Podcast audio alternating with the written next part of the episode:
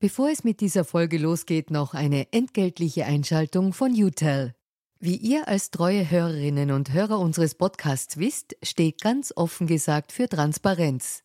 Transparenz, Fairness und Ehrlichkeit sind auch für unseren Werbepartner UTEL sehr wichtig. UTEL bietet Cloud-Telefonie und Rufnummern für Unternehmen und lebt das Wort Fairness wirklich. UTEL will nämlich ihre Kundinnen und Kunden durch Service binden und nicht durch Verträge, also sozusagen der Good Guy unter den Kommunikationsdienstleistern.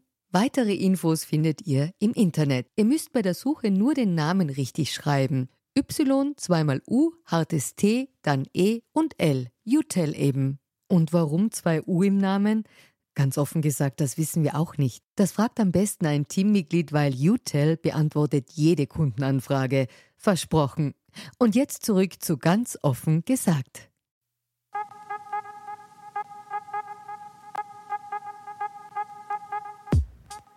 Herzlich willkommen bei Ganz offen gesagt. Mein Name ist Eva Weißenberger und mein Gast in dieser Folge ist Dieter Bornemann, bekannt als Moderator der ZIP Börsen News und von ECO. Aber in dieser Rolle habe ich ihn nicht eingeladen, sondern in seiner Rolle als ORF-Redakteursprecher. Unser Thema lautet, was wird aus dem ORF? Und da reden wir über die Idee des öffentlich-rechtlichen Rundfunks, über die ORF Channel Manager, die ja bald kommen, über die Betriebskultur am Königelberg und die politische Kultur in Österreich, über Alexander Wabetz, Norbert Steger und Nico Belinker. Und wir diskutieren über die Frage, wer was wann auf Twitter posten darf.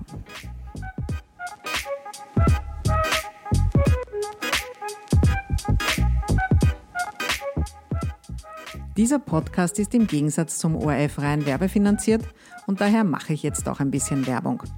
Ich bin Kundin bei der Wien Energie, dem Wiener Energienahversorger, und hatte unlängst eine Frage zu meiner Rechnung. Also rufe ich beim Kundenservice an, null Wartezeit und eine extrem nette und kompetente Betreuerin. Von ihr erfahre ich aber auch, dass sie nur für den Strom, nicht aber für die Fernwärme zuständig ist. Also rufe ich die andere Nummer an, geht genauso schnell, ist genauso freundlich.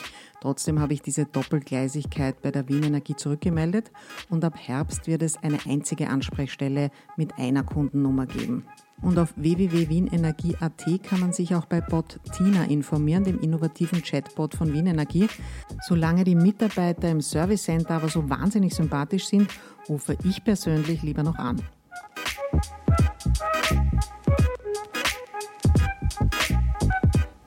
Ja, herzlich willkommen, Dieter Bornemann. Hallo Eva. Ähm, zunächst würde ich dich mal bitten, dass du uns erklärst, für wen du da eigentlich aller sprichst beziehungsweise was ein Redakteursrat ist und vor allem, was der Unterschied zu einem Betriebsrat ist? Das ist einfach. Der Betriebsrat kümmert sich um alle Angelegenheiten, äh, die etwa den, den Vertrag betreffen, was arbeitsrechtliche Dinge betrifft. Und die Redakteursvertretung kümmert sich um die journalistischen Belange, alles was mit Unabhängigkeit und Objektivität zu tun hat. Und äh, das ist etwas, was es in anderen Rundfunkstationen und, und, Zeitungen in der Form wahrscheinlich nicht in der Form so gibt. Ähm, alle zwei Jahre sind im ORF die Redakteursprecherwahlen. Da wählen alle Redaktionen, und zwar von den Landesstudios über Radio, über Online äh, bis hin zu den ZIP, zur ZIP-Redaktion, äh, Redakteurssprecher. Und zwar für jeweils zehn Journalisten wird ein Sprecher gewählt. Das sind bei uns äh, in der Zeit im Bild insgesamt 17 Redakteursprecher und die wählen dann aus ihrer Mitte den ersten Redakteursprecher. Also in jeder Redaktion gibt es dann Ansprechpartner, wenn man irgendein Problem hat, äh, weil man das Gefühl hat, irgendwas funktioniert nicht gut oder ist unobjektiv äh, oder es gibt Einflussnahme von außen, kann man sich an seinen Redakteursprecher wenden. Und dann gibt es den Redakteursausschuss, das ist das Gremium aller Redakteursprecher im OF. Die treffen sich zweimal im Jahr, da kommt dann der Generaldirektor und steht Rede und Antwort.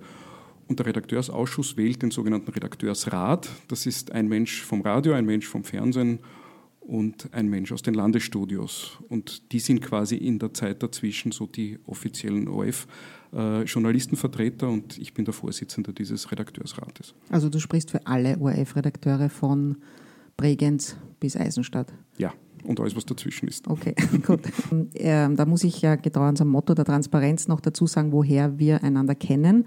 Und zwar war ich von 2005 bis 2007 beim ORF am Königelberg eigentlich Redakteurin beim Report, aber zur Einschulung war ich zuvor in der Zeit im Bild und einen Monat lang auch im Wirtschaftsressort der Zeit im Bild, wo du damals gearbeitet hast und heute noch arbeitest. Und daher kennen wir uns. Ja. Hat es dir gefallen? Ähm, gefallen, ja, ich fand es interessant, aber es hat mir nicht so gut gefallen, dass ich dann nicht zum Report gegangen wäre. Nämlich die Arbeit in der Wirtschaftsredaktion oder die Arbeit in der ZIP? Ja, die Arbeit in der ZIP, also dieses tagesaktuelle, alle paar Stunden ein 1,10 rausschießen, mhm. das war mir zu uninteressant, muss ich zugeben. Aber die Arbeit in der Wirtschaftsredaktion hat mir schon gefallen, nur ich war ja immer innenpolitische Journalistin, daher kam das für mich sowieso nicht in Frage, ja, in die Wirtschaft zu gehen. Heute ist es anders, jetzt interessiere ich mich viel mehr für Wirtschaft, ja. damals leider noch nicht. Ja, die Wirtschaftsredaktion ist fast in allen äh, Medien da will kaum jemand freiwillig hin, weil man sagt, das ist so kompliziert und mit Zahlen und wenn man was Falsches macht und dann wird man gleich geklagt und was weiß ich, was alles. Ich finde ja Wirtschaftsberichterstattung extrem interessant. Ich habe ja es umgekehrt gehabt, so wie, wie du. Ähm, ich habe als Wirtschaftsjournalist angefangen und war dann eine Zeit lang Innenpolitikredakteur, nämlich in der Zeit, wo ich dann, äh, nachdem ich aus Brüssel als Korrespondent wieder nach Wien zurückgekommen bin, war ich beim Radio äh, drei Jahre lang in der Innenpolitikredaktion. Das hat mir schon Spaß gemacht, aber ich hatte das Gefühl, innenpolitische Berichterstattung ist eigentlich fad, weil man zapft immer nur bei Interviews ab, was sagen Sie zu dem äh, und was sagen Sie zu dem Otto und vom Vorgänger. Und das ist eigentlich mühsam. Naja, vielleicht bei der ZIP, ehrlich gesagt, man kann ja auch was recherchieren, so ist es nicht. Man macht nicht nur O-Töne. Obwohl ja, wir hier machen jetzt einen sehr langen O-Ton, aber man kann stimmt, auch schon Hintergründe recherchieren.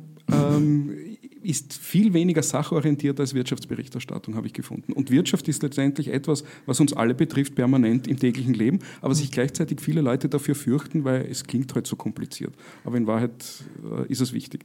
Mir war es nicht so kompliziert. Gleich am Anfang meiner Karriere hätte ich eine Anstellung bei der Presse bekommen können, wenn ich in die Wirtschaft gegangen wäre.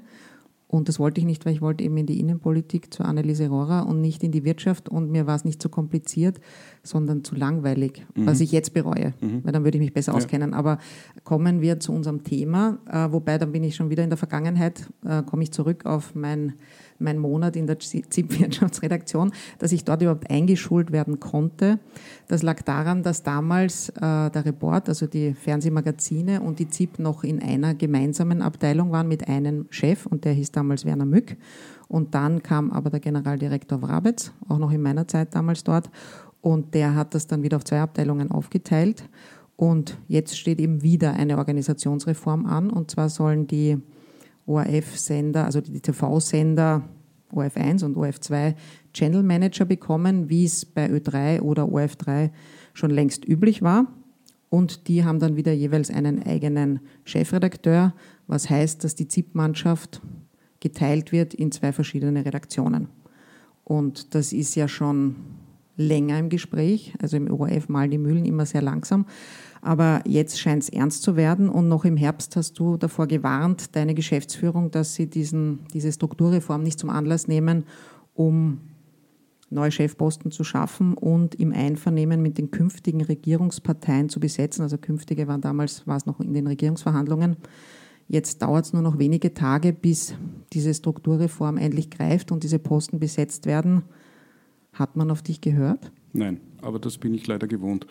Ähm, die Idee der Channel Manager ist ja schon sehr alt. Im Radio gibt es die ja schon sehr lang. Da gibt es für jeden äh, Channel, also für Ö3, für äh, Ö1 und für FM4, Chefs und Chefinnen, die für diesen Sender zuständig sind. Und die Information wird aber vom Radiochefredakteur Hannes Eigelsreiter äh, geleitet und die Information beliefert alle Kanäle. Und das wäre eigentlich das Modell gewesen, das wir uns auch im Fernsehen gewünscht hätten, dass, sagt, dass wir sagen, okay, es gibt einen äh, Channel Manager OF1 und Channel Manager OF2, ähm, aber die Information bleibt in der Form erhalten und das liefern halt äh, die Redakteure für beide Informationsprogramme zu, wie es ja auch jetzt schon der Fall ist. Und also die Channel Manager können sich eine neue Sendung ausdenken und aufstellen und dann bei dieser Information was bestellen, so wie es genau. beim Radio ist. Ja. Ähm, das hat der Generaldirektor bedauerlicherweise nicht gemacht, sondern er hat gesagt, es gibt jetzt unter den Channel Managern jeweils einen OF1-Chefredakteur äh, und einen OF2-Chefredakteur. Das hat äh, für den Generaldirektor den angenehmen Nebeneffekt, dass der jetzige Chefredakteur der Zeit in Bildredaktion, Fritz Dietelbacher, äh, seiner Funktion verlustig wird. Also er hat nichts tun müssen, um ihn quasi zu entfernen. Mhm. Ähm, Man könnte auch sagen, das könnte ein Grund dafür sein, dass das überhaupt passiert ist. Genau, ja. Weil auf die Channel Manager haben wir jetzt zehn Jahre gewartet und äh, jetzt kommt halt die große Strukturreform.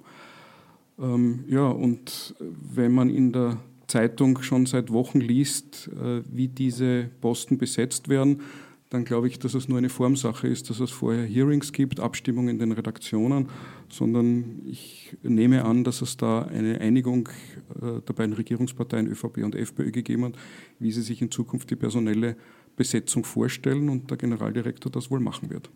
Du bist ja schon sehr lange beim ORF. War es jemals besser? Ähm, unterschiedlich. Also ähm, in der Zeit, in der du äh, bei uns in der Wirtschaftsredaktion warst. die ähm, große Zeit. Naja, das war eigentlich nicht die große Zeit, weil damals äh, war Werner Möck Chefredakteur. Ja, ja, genau, es ja. war die schlimmste Zeit in euren Augen, oder nicht? Ähm, und damals äh, hat es das sogenannte Moltophon gegeben, wo es geheißen hat, der, äh, Willi Molterer ruft den Chefredakteur Mück an und dann hätte er, bestellt er, was er gerne in der ZIP äh, sehen würde. Und das war natürlich nicht in der Form so, aber natürlich war eine extreme Machtkonzentration in der Hand von Werner Mück. Und wenn man in der Redaktion eine Geschichte vorgeschlagen hat, äh, die ihm nicht gefallen hat, dann hat er ihn gleich damit bedroht, äh, dass er sagt, na, können Sie gleich zur SPÖ gehen, wenn Sie solche Ideen haben äh, für Beiträge. Das war sehr unschön und ich habe mich damals entschieden, das gefällt mir in der Form nicht, wie das geführt wird, weil das hat mit der verlangten Unabhängigkeit des ORF, die im Gesetz steht und sogar in der Verfassung verankert ist, wenig zu tun und bin Redakteursvertreter geworden. Und es war damals eine Rede von Armin Wolf, die da etwas ins Laufen gebracht hat äh, mit die Unabhängigkeit des ORF muss wieder gestärkt werden. Aber letztendlich, und das muss man schon auch sehen, war es ein politisches Mondfenster, weil ein, eine Unzufriedenheit äh, von Peter Westenthaler mit, mit äh, Wolfgang Schüssel dazu geführt hat, dass die damalige Regierungspartei ÖVP da ausgebotet worden okay. ist und plötzlich äh, Alexander Wrabetz vor mehr als zehn Jahren zum OF-Chef gemacht worden ist. Es war eine Mit politische den Entscheidung. Eben des BZÖ, ja. was für die jüngeren Zuhörer eine Zwischenerscheinung zwischen FPÖ und FPÖ war, wo ein paar FPÖ-Politiker kurzzeitig bei einer anderen Partei waren und damals eben Alexandra Wrabetz gewählt haben. Das habe ich vorher gemeint mit die große Zeit. Und damals, da kann ich mich auch noch erinnern, gab es dann doch eine irrsinnige Aufbruchstimmung im ORF und viele Leute, die sich irrsinnige Hoffnungen gemacht haben, jetzt wird alles anders und Sendungskonzepte eingereicht haben, noch und nöcher und sich gedacht haben, jetzt ist ein frischer Wind. Jetzt mehr als zehn Jahre danach, also elf Jahre danach, was sagst du, was wurde daraus? Ähm, es hat zum Teil einen frischen Wind gegeben. Äh, das, was du ansprichst, die Leute wurden vom äh, Generaldirektor aufgefordert, dass sie ihre Konzepte und Ideen einreichen sollen. Äh, das haben sehr viele gemacht und, und zum Teil wirklich gute Ideen gehabt und haben nie wieder etwas davon gehört. Da hat der Generaldirektor dann selbst nach einiger Zeit eingeräumt, das war ein Fehler, weil er weder das Budget noch die Sendeflächen dafür hat, alle diese guten Ideen auch umzusetzen.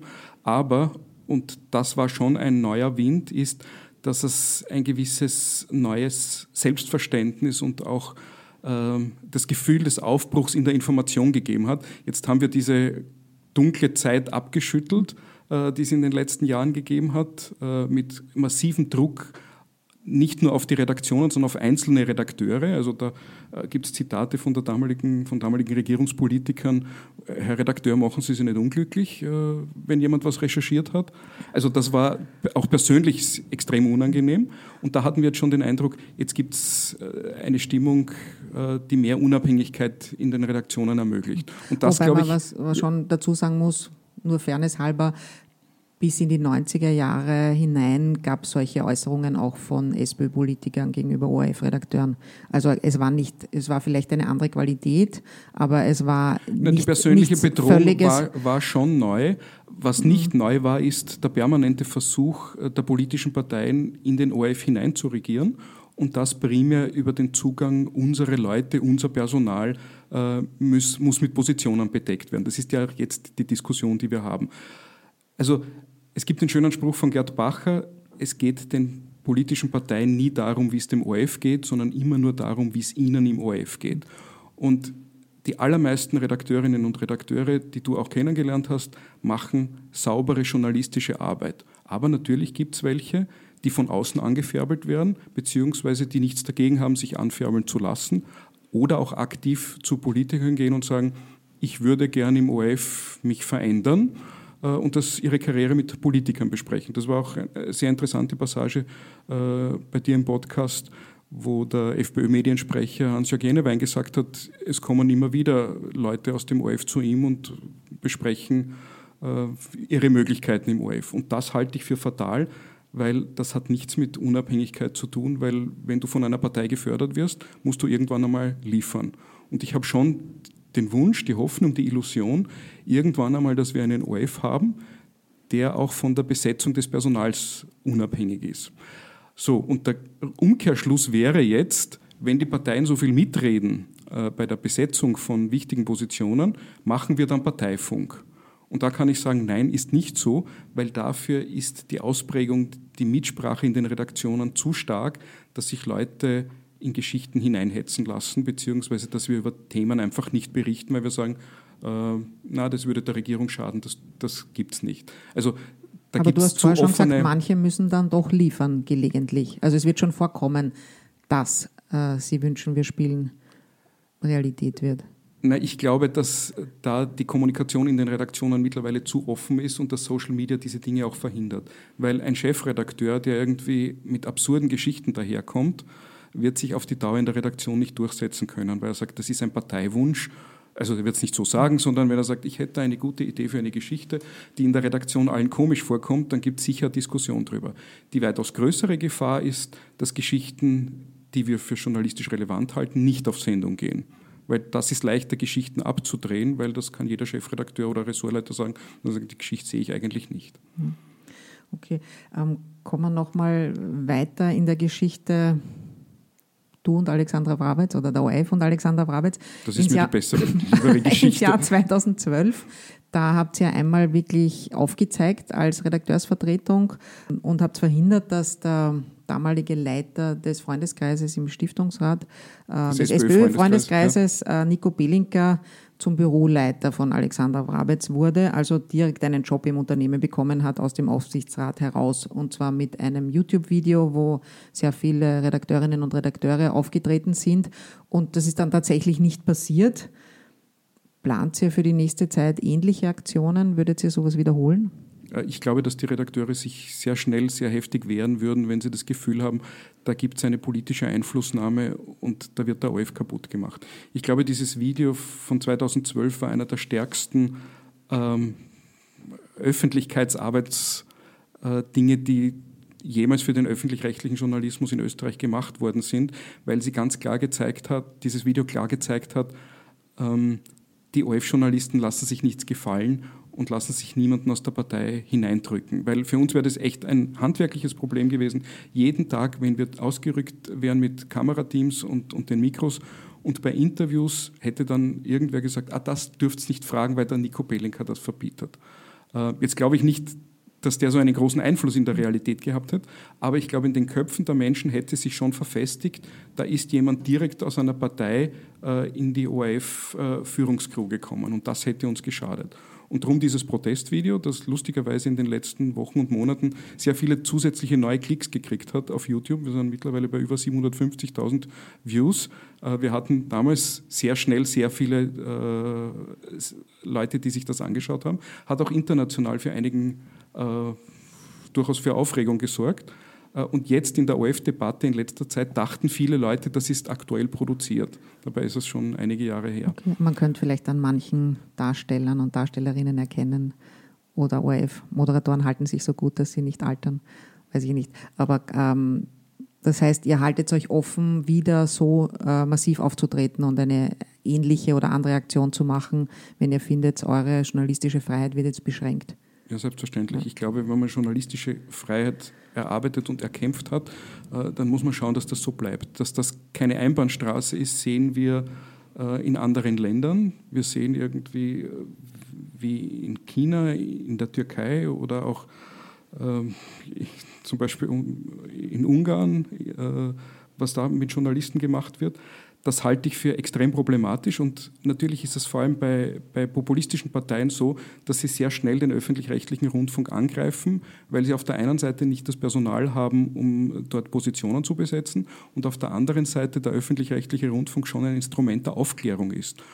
Und an Aufklärung hat jemand, der populistisch argumentiert, wenig Interesse, weil der argumentiert immer an die Emotionen und nie an, an den Kopf, sondern immer an den Bauch. Hm.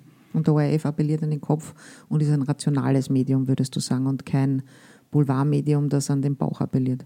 In der Information ja. Okay. Ähm, ein kleiner Sidestep, nur weil es mich einfach persönlich interessiert.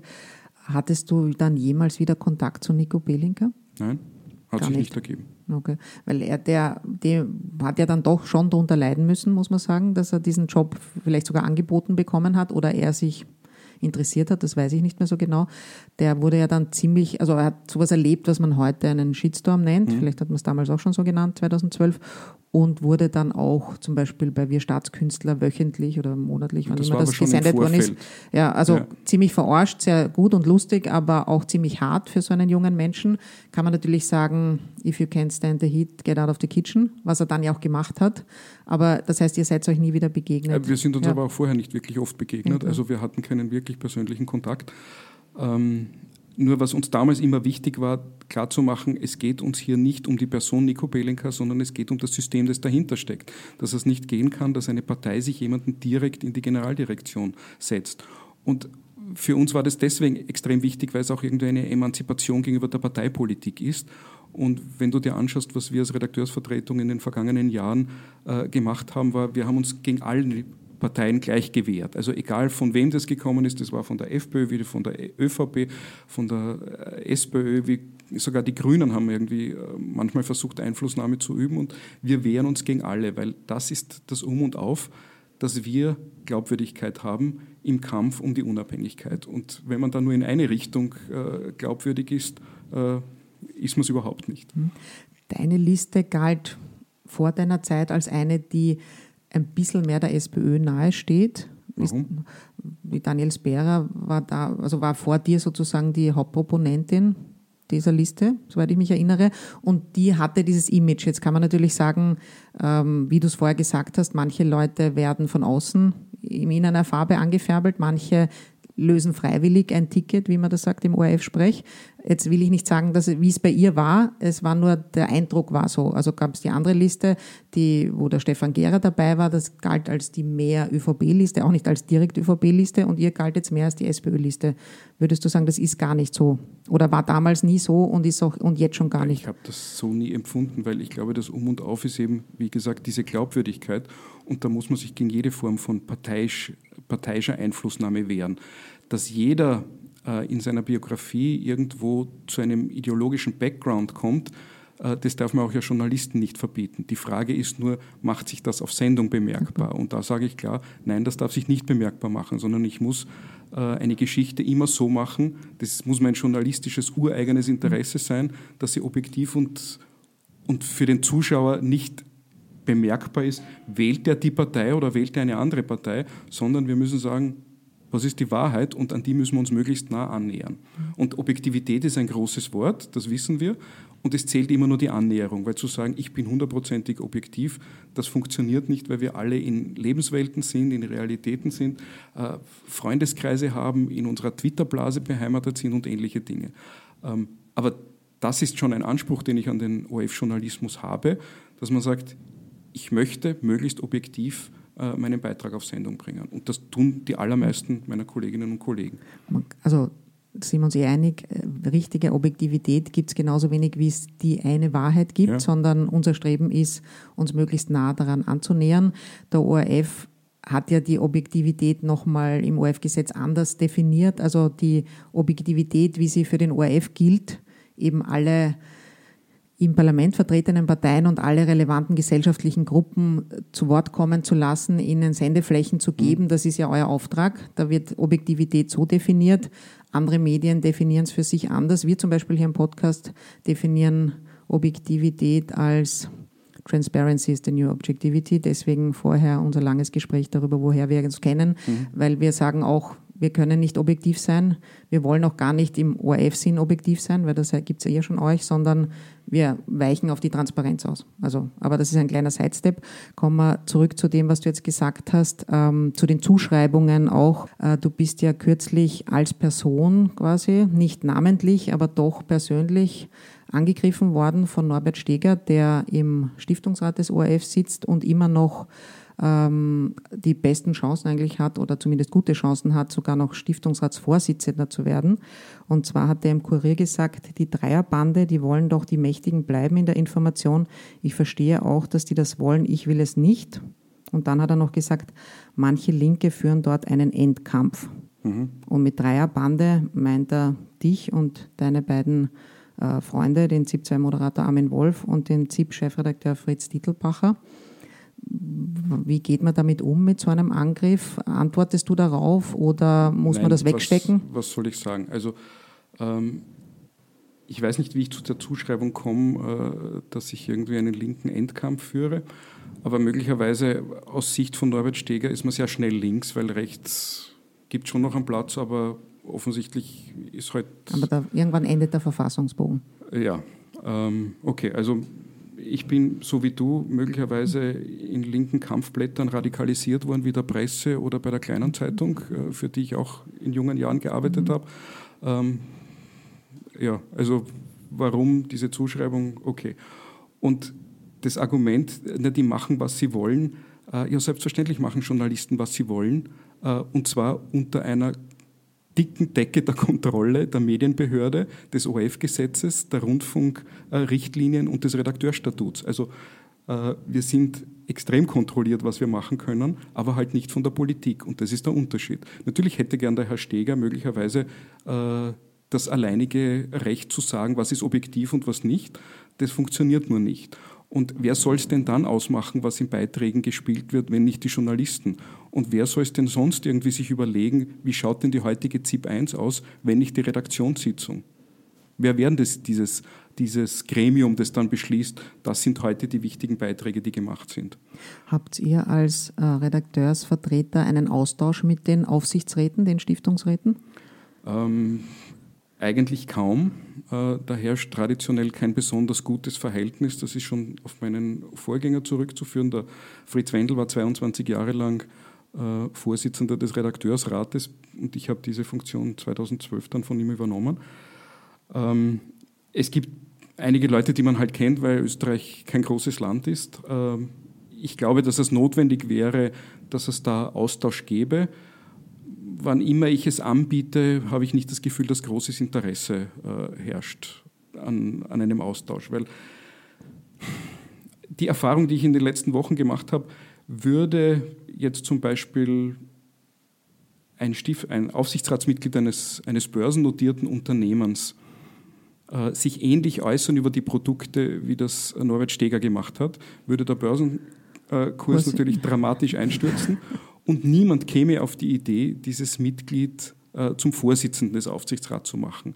Weil Wahrscheinlich würde der auch seinen Sitz im Aufsichtsrat verlieren, beziehungsweise flott. vielleicht sogar äh, hätte das ein rechtliches Nachspiel mit gewissen Haftungspflichten, weil äh, wenn man den mutwillig den Börsenkurs in, zum Absturz bringt, dann kann das auch teuer ja. werden. Und was die Aussage schon irgendwie bestätigt ist, äh, da geht es irgendwie darum, nicht das Beste für den OF zu machen oder fürs Publikum oder seine Mitarbeiter, sondern es geht primär darum, den OF zu beschädigen. Und wenn ich sage, die, die äh, Korrespondenten berichten nicht objektiv, äh, darum muss man ein Drittel der Jobs streichen oder die führen da einen linken Endkampf, dann wird die Glaubwürdigkeit massiv untergraben.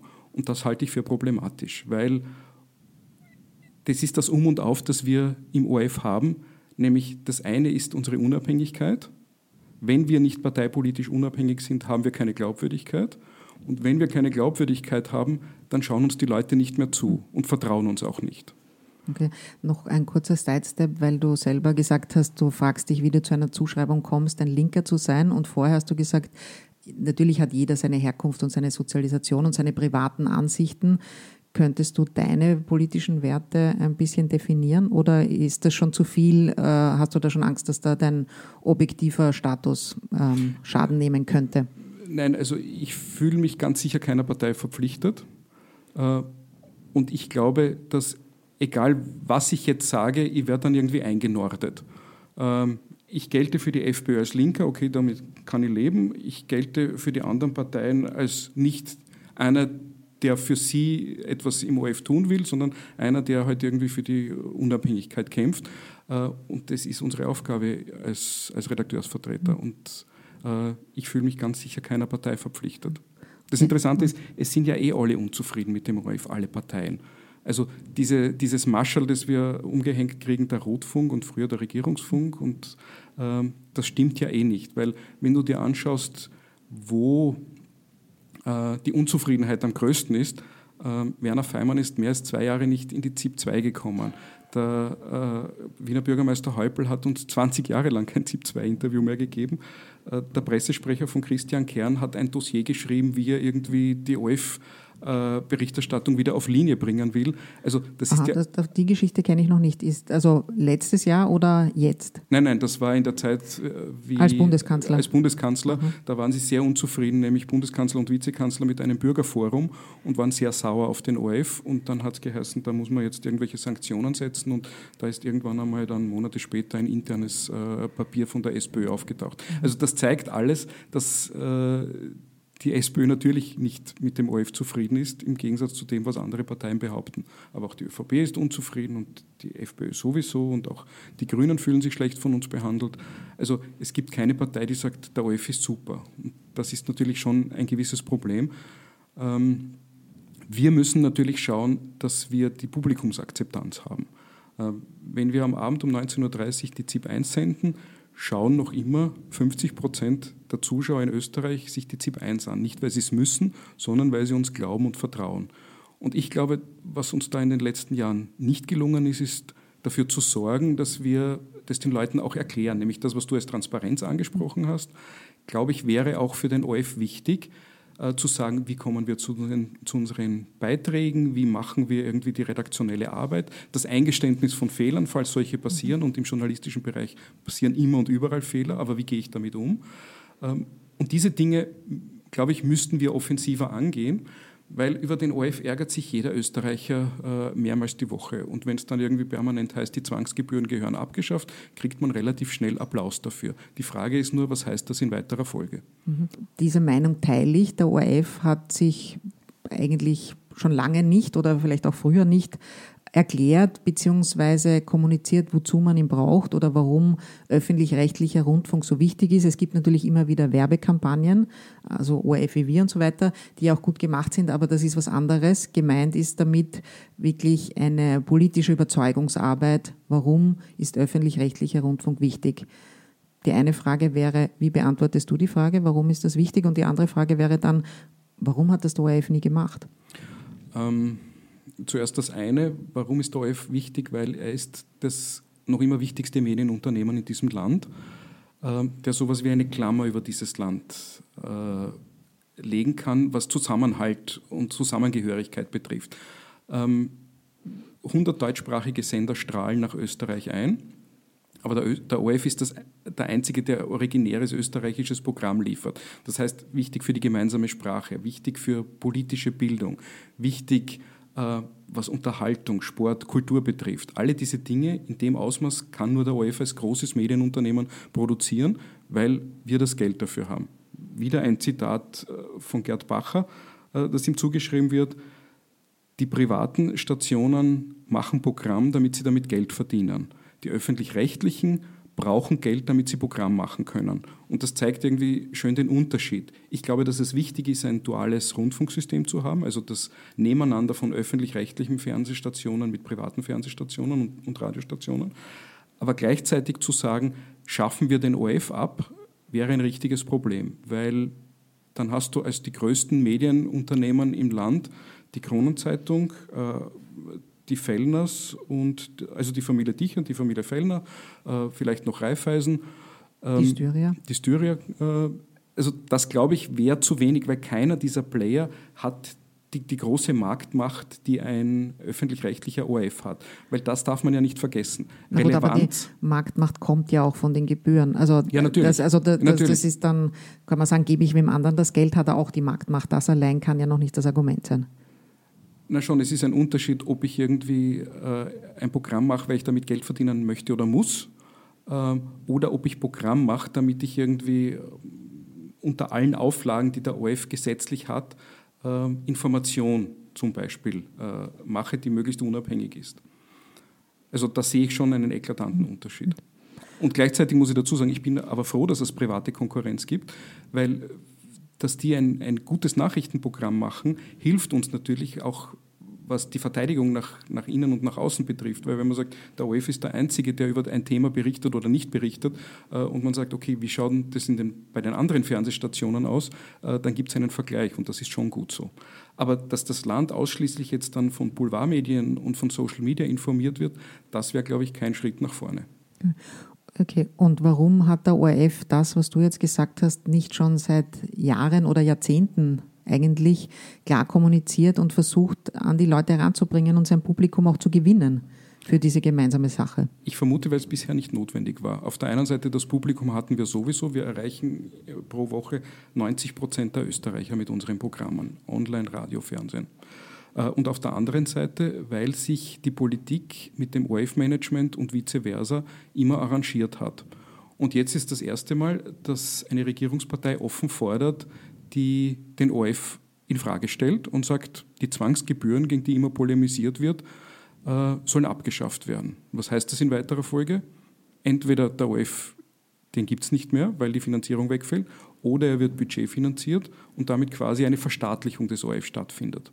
Und ich hatte vor ein paar Wochen äh, Finanzminister Löger in der Pressestunde und dann haben wir kurz überlegt, wie wäre das denn, äh, wenn der mir sagt, ah, das ist interessant, übernächste Woche ist eh Ihr Chef bei mir und verhandelt das Budget fürs nächste Jahr. Wie soll ich als Journalist mit so einer Information dann umgehen? Äh, fragt man ihn dann besonders kritisch und er ist sauer auf den ORF und das merkt man dann in den Budgetverhandlungen und dann werden gleich mal 100 Millionen runtergestrichen. Oder fragt man besonders freundlich, dann habe ich aber meinen Job als Journalist verfehlt, weil dann verdienen wir die Gebühren erst recht nicht, wenn wir unkritischen Journalismus machen. In der, äh, ganz offen gesagt, Folge 14, 2018, die du vorher schon angesprochen hast mit Hans-Jörg Jennewein, da hat er den Kompromiss quasi angedeutet, auf den es dann hinauslaufen könnte, die Gebühren bleiben, aber sie werden gekürzt. Sinngemäß hat er gesagt, es wird doch keine staatliche Finanzierung sein. Verlassen kann man sich natürlich nicht darauf kommen wir nochmal zurück zur, warum hat der ORF es nicht propagiert? Ich habe da auch eine These dazu, die ähnlich ist wie deine, aber ein bisschen äh, differenzierter oder ein bisschen anders. Ähm, ich glaube, es liegt schon auch in der Betriebskultur des ORF, die doch sehr lange gepolt war, dank des Monopols, aber das wirkt noch nach auf Konkurrenz im Haus und nicht auf Kooperation im Haus und gegen die Konkurrenz draußen. Und jetzt erst langsam kommen viele äh, Mitarbeiterinnen und Mitarbeiter des ORF drauf, dass es da eine Konkurrenz draußen gibt.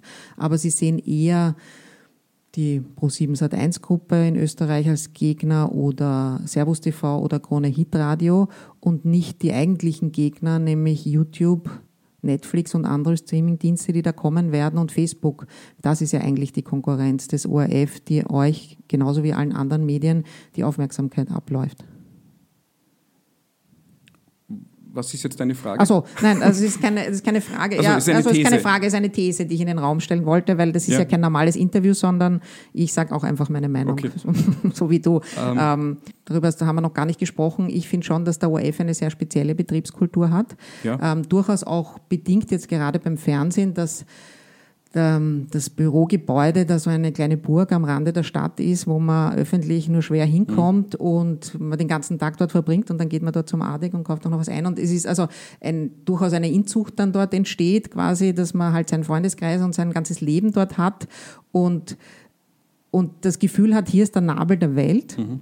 und die Welt da draußen sehr wenig mitbekommt. Ja. Teilst du diese These zumindest einmal? Ja, ich glaube, dass das so ist. Ähm, dass es immer schwierig ist, ähm, zu sagen, wir gehen raus zu den Leuten. Das muss der OF mehr machen, nämlich nicht nur mit dem Programm. Ich halte es für notwendig, ähm, dass wir uns mehr erklären. Diese Transparenz, die du irgendwie für deinen Podcast äh, prolongierst und, und, und das braucht auch der OF. Wir kriegen pro Jahr 100.000 Besucher, die ins OF-Zentrum kommen und die sich anschauen, was wir machen. Und ich glaube, denen müssen wir mehr bieten als ein Erlebnisstudio, nämlich wir müssen uns auch der Diskussion stellen, erklären, wofür gibt es uns eigentlich und was ist das, was den, was den OF ausmacht und was tun wir eigentlich den ganzen Tag und wofür setzen wir unsere Gebührengelder ein, die wir von den Leuten bekommen. Ähm, ich weiß nicht, ob jetzt die Notwendigkeit erkannt wurde im Zuge der No-Billag-Initiative in der Schweiz. Ähm, ich glaube, dass es notwendig ist, dass wir das verstärkt machen und auf die Leute zugehen und sagen, nicht nur mit einer Werbekampagne, sondern dass, dass Leute äh, von uns aus der Redaktion einfach vom Berg runterfahren und erklären, Leute, es gibt uns deswegen, weil und es gibt 100 Gründe dafür.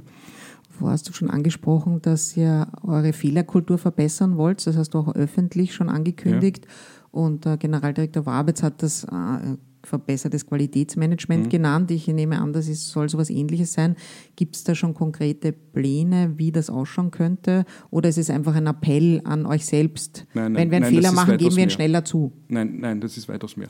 Ähm, auf der einen Seite, wenn wir einen Fehler machen, gehen wir ihn schneller zu, ist im Journalismus ein Problem, weil es gibt objektive Fehler. Wenn du Fakten falsch hast, einen Namen falsch schreibst oder sonst irgendwas, kann man sagen, das ist ein Fehler.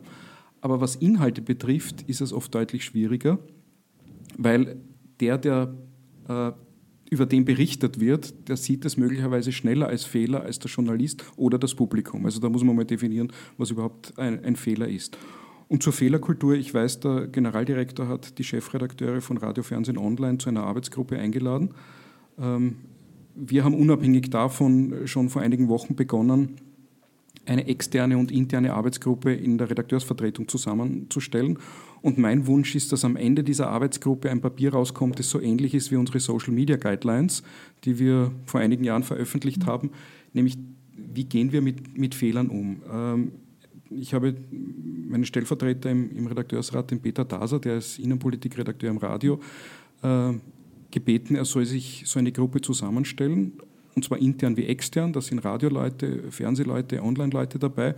Und ich glaube, dass es auch notwendig ist, Expertise von außen äh, zu holen. Ähm, da gibt es eine Expertin, das ist die Frau Magister Schüttelkopf, die sich sehr mit Fehlerkultur beschäftigt, die zum Beispiel die Lufthansa beraten hat, weil für eine Luftlinie ist es essentiell das Überleben, wenn dort Fehler gemacht werden. Ähm, und dann den Andreas Koller von, vom Presseclub Concordia, der Innenpolitikredakteur bei den Salzburger Nachrichten ist, sehr reputierter Innenpolitikchef, äh, Journalist, weil ich glaube, dass der Blick von außen ebenfalls wichtig ist, dass wir nicht nur, so wie du sagst, eh immer im eigenen Saft kochen, sondern dass wir uns auch Expertise von außen holen. Und am Ende dieses Prozesses soll so Leitlinien stehen, äh, wie wir mit Fehlern umgehen. Mhm. Finde ich gut.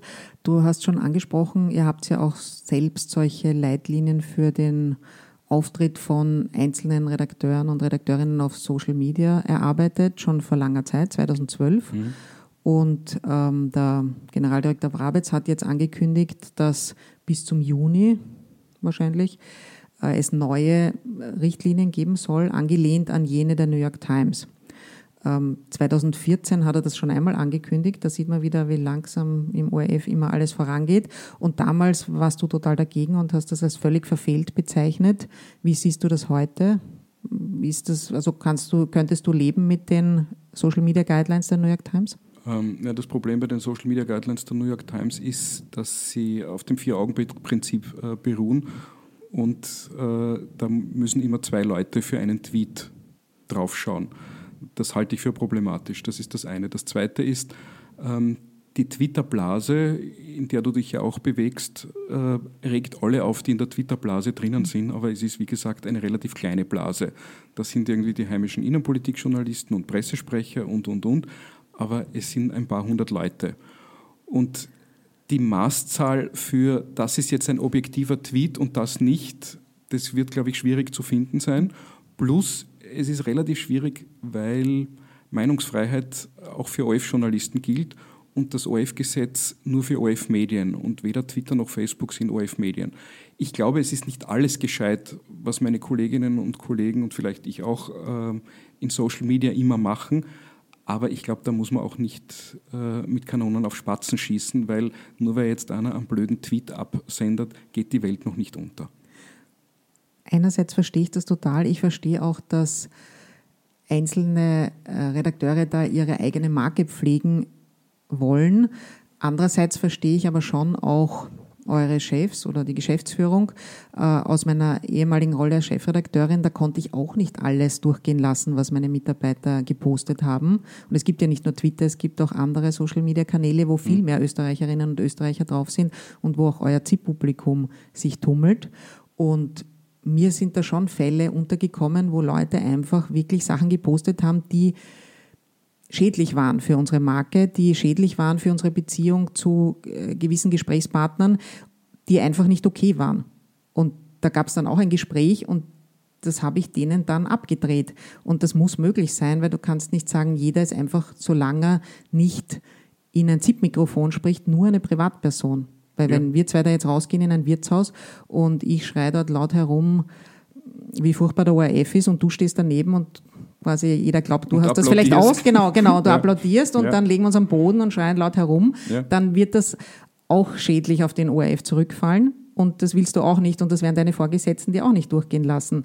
Also ganz unverständlich, dass ein Unternehmen möchte, dass seine Mitarbeiter, zumal journalistische Mitarbeiter in anderen Medien, und Facebook und Twitter sind halt auch Medienplattformen, ordentlich auftreten und der Marke zuträglich sind und nicht abträglich sind und dem Ruf des Unternehmens zuträglich sind und nicht abträglich sind, das ist doch verständlich. Ja, aber das steht genau in unseren Social Media Guidelines drinnen, nämlich angelehnt an die BBC Guidelines, tue nichts Dummes. Äh, bei vielen Dingen merkt man erst hinterher, dass es dumm war, was man getan hat. Ähm, und die Frage ist, muss man gleich immer Sanktionen, nämlich bis hin zu Rauswurf oder ähnliche Dinge, äh, mit denen da jetzt gedroht wird, äh, sondern ist es nicht so, wie du das gesagt hast, als Chefredakteurin die Managementaufgabe, dass ich mir Leute, von denen ich das Gefühl habe, okay, das war jetzt nicht das Gescheiterste, was der in seinem journalistischen Leben je gemacht hat, holt und mit ihnen ein klärendes Vier-Augen-Gespräch führt. Das muss man ja nicht gleich irgendwie mit Sanktionen bedrohen, mhm. sondern wenn jemand nicht einsichtig ist und sagt, mache ich aber, weil ist meine Freizeit, dann kann man ja darüber nachdenken, wie man damit umgeht. Aber ich glaube, in aller Regel hat kein OF-Journalist oder Journalistin Interesse daran, sich selber und dem OF äh, Schaden zuzufügen? Ich glaube, der wichtigste Unterschied ja zwischen euren selbstgegebenen Empfehlungen und den New York Times Guidelines ist ja, dass dort die Verstöße dagegen dienstrechtliche Konsequenzen haben. Und mhm. das ist das, was der ORF jetzt auch plant oder zumindest angekündigt hat zu machen. Und, und ihr wehrt euch dagegen, weil ihr sagt eben, man soll dann nicht gleich im Dienstakt einen Eintrag haben, fünf schwachsinnige Tweets oder wie kann man sich das vorstellen? Naja, ich weiß es nicht, weil ich kenne äh, die Planung des Generaldirektors in diese Richtung nicht. Ich weiß, das ist ein heftiger Wunsch äh, aus den konservativen Kreisen des Stiftungsrates, dass es da Sanktionen gibt, weil offensichtlich äh, sich einige Mitglieder da entweder schlecht behandelt fühlen oder ihre Parteien, denen sie verpflicht, sich verpflichtet fühlen, äh, nicht gut behandelt wurden. Aber ja, ich bin da wirklich unschlüssig und man muss ja mal anschauen, was, was da dann wirklich drinnen steht. Aber nur weil jetzt jemand einen blöden Tweet schreibt, äh, gleich zu sagen, wenn du das noch einmal machst, fliegst du raus, scheint mir dann schon ein wenig übertrieben. Gut, es könnte auch Zwischenstufen geben, also nicht gleich nach dem zweiten Schle ähm, blöden Tweet, sondern vielleicht ja, erst nach wer, dem siebten. Wer misst denn konkret, was ein gescheiter und was ein blöder Tweet ist? Also da gibt es ja dieses Lineal nicht der Vorgesetzte, der ja auch misst, ob es ein gescheiter oder ein blöder Beitrag war. Ähm, ja, Weil wenn du 27 schlechte Beiträge in Folge machst, fliegst du ja auch raus. Ich denke gerade nach, ob Leute schon rausgeflogen sind. Gut, im ORF vielleicht nicht, weil ja. da sind wir jetzt wieder bei der Betriebskultur. Äh, ja. die, es stimmt, das hat natürlich auch Vorteile, aber vielleicht hat es sogar auch äh, Nachteile für den Journalismus, wenn es in einem Betrieb keine ähm, wie soll man das sagen? Ich meine, das ist, ein, das ist kein Wort, Rauschmisskultur, aber keine Kultur gibt nach Sanktionen. Ähm, ja, keine Sanktionen gibt für schlechte Arbeit. Und vielleicht ist das schon ein Problem, weil wenn ich jetzt daran zurückdenke, warum ich vom ORF wieder weggegangen bin nach so kurzer Zeit, nach zwei Jahren, dann war es, weil ich das Gefühl hatte, dass Leistung sich nicht unbedingt lohnt. Beziehungsweise man kann schon weiterkommen im ORF, wenn man gute Arbeit leistet, aber es ist keine unabdingbare Voraussetzung für Karriere, sondern eher Zufall. Oder politische Kontakte. Ja, eben politische Kontakte. Ja. Aber die Leistung ist nicht das essentielle Kriterium für deine weitere Karriere. Das, und da war ich zu jung, um mir das anzutun. Das ist sehr häufig so und je weiter oben, desto eher passiert das ja. Das ist ein Eindruck, den ich auch äh, in vielen Jahren im OF schon gewonnen habe, dass nicht immer der beste Mann, die beste Frau für eine Funktion ausgewählt wird, sondern weil es halt gerade politisch opportun ist oder weil man jemanden gerade einer Partei gut verkaufen kann. Und damit wir dann nicht so traurig enden, habe ich jetzt noch eine ganz andere Frage, die mich persönlich interessiert, weil wie ich da mich sozusagen in deine Person eingelesen habe und alte Berichte und Interviews von dir gelesen habe, ist mir auch untergekommen, dass euch vor einem Jahr der Falter, also dich und den Armin Wolf und den Fritz Hittelbach als Apfelsaftfraktion bezeichnet hat. Der mhm. Falter in einem Kommentar. Und die Frage wäre jetzt, trinkst du tatsächlich nur Apfelsaft? Nein, ich trinke manchmal auch Mineralzitron. Okay, aber keinen Alkohol? Ähm, ich probiere immer wieder welche aus. Meine Frau lädt mich dann immer ein zum Kosten, wenn sie sagt, das ist ein besonders guter Tropfen und ich habe aber noch nichts gefunden, was mir wirklich schmeckt. Bier ist mir zu bitter, Wein ist mir gespritzter Apfelsaft ein guter Lieber und alle harten Sachen finden, finde ich, die brennen, wenn man sie schluckt. Das muss ich auch nicht haben. Und natürlich ein wesentlich gesünderer Lifestyle, als die meisten Österreicherinnen und Österreicher haben. Ähm, aber du kannst trotzdem lustig sein. Nein nicht. Okay, gut. Dann danke ich für diesen Besuch und das interessante Gespräch, das ähm, stellenweise doch ganz unterhaltsam war. Vielen Dank, Dieter. Sehr gerne, Eva. Die immer wieder angesprochene Folge war die Folge 14 2018, die Zukunft der Medien mit Hans-Jörg Jennewein, also dem FPÖ-Mediensprecher. Ja, könnt ihr gleich im Anschluss anhören. Danke, ciao. Missing Link